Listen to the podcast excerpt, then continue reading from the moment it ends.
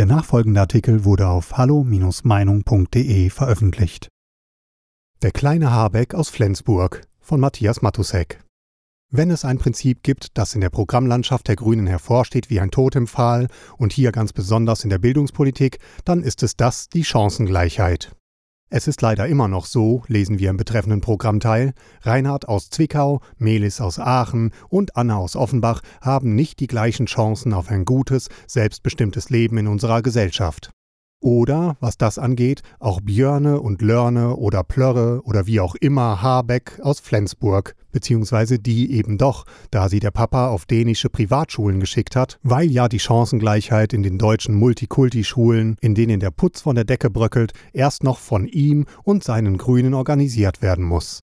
Deshalb der große Umbau, jetzt gerade auch nach der Pandemie, von der er und seine Mitstreiterin Annalena Baerbock nicht müde werden zu reden. Ach ja, Chancengleichheit.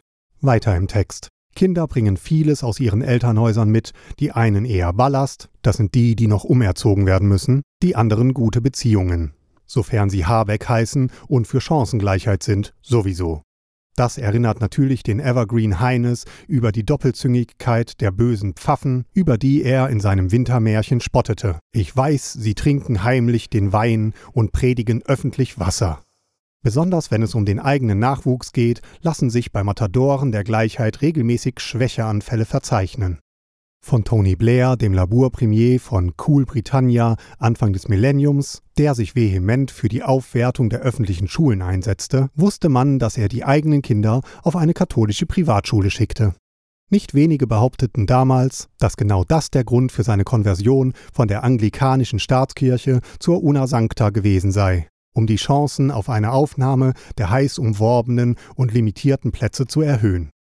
Im Falle Blairs, der der Öffentlichkeit alle seine falschen Beteuerungen, etwa um den Kriegseintritt gegen Saddam Hussein als Pudel von Bush, mit einem treuherzigen Augenaufschlag servieren konnte, keiner meiner damaligen Freunde und Bekannten, selbst John Le Carré nicht oder sein Dinnergast, der Schauspieler Ralph Finet, konnten der Versuchung widerstehen, ihn zu imitieren, hielt ich das nicht für abwegig, wenn ich nicht selber als Katholik von dem unwiderstehlichen Reiz der orthodox-katholischen Mysterien wüsste.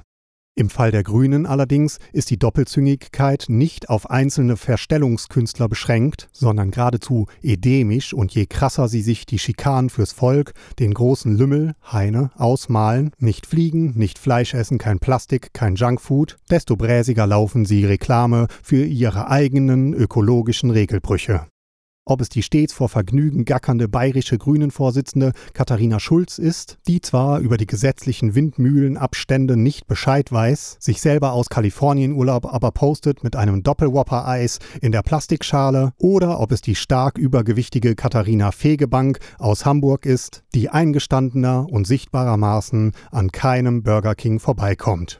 Oder ob es Vielflieger sind wie Claudia Roth, die nun wirklich nicht dumm ist, sondern strunzdumm. Oder die, um es wie das unsterbliche Ekel Alfred zu sagen, einfach Pech beim Denken hat, die also über 15.000 Kilometer zu einer entlegenen Urlaubinselgruppe jenseits der Fidschis jettete, nur um sich zu überzeugen, dass die nur wenige Zentimeter aus dem Ozean ragende Inselgruppe von Überschwemmung bedroht ist, vor allem nachdem sie ins Wasser stieg oder ob es sich um den großartigen Fuhrpark, der in Berlin oder den eigenen Hoffnungen nach bald auch im Bund mitregierenden sozialistischen SPD-Senatoren handelt, die sich in ihren Audis quer durch die stets verstopfte Stadt chauffieren ließen zu einer Tagung, um darüber zu entscheiden, wie der Autoverkehr für Otto Normalverbrenner weiterhin einzuschränken ist.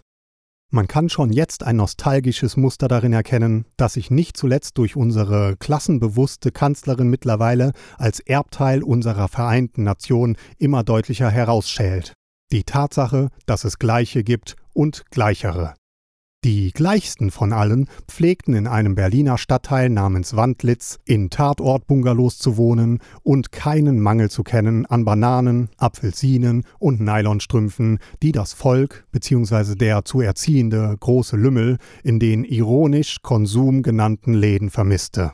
Schon jetzt regelt sich der grüne Sachverstand in die süße Regierungsverantwortung samt Limousinen und Pensionen und Chauffeure, die nun mal nur denen zustehen, die Gigabyte und Gigawatt verwechseln können, ohne rot zu werden und ganz sicher wissen, dass der Strom im Netz von Kobolden gespeichert wird.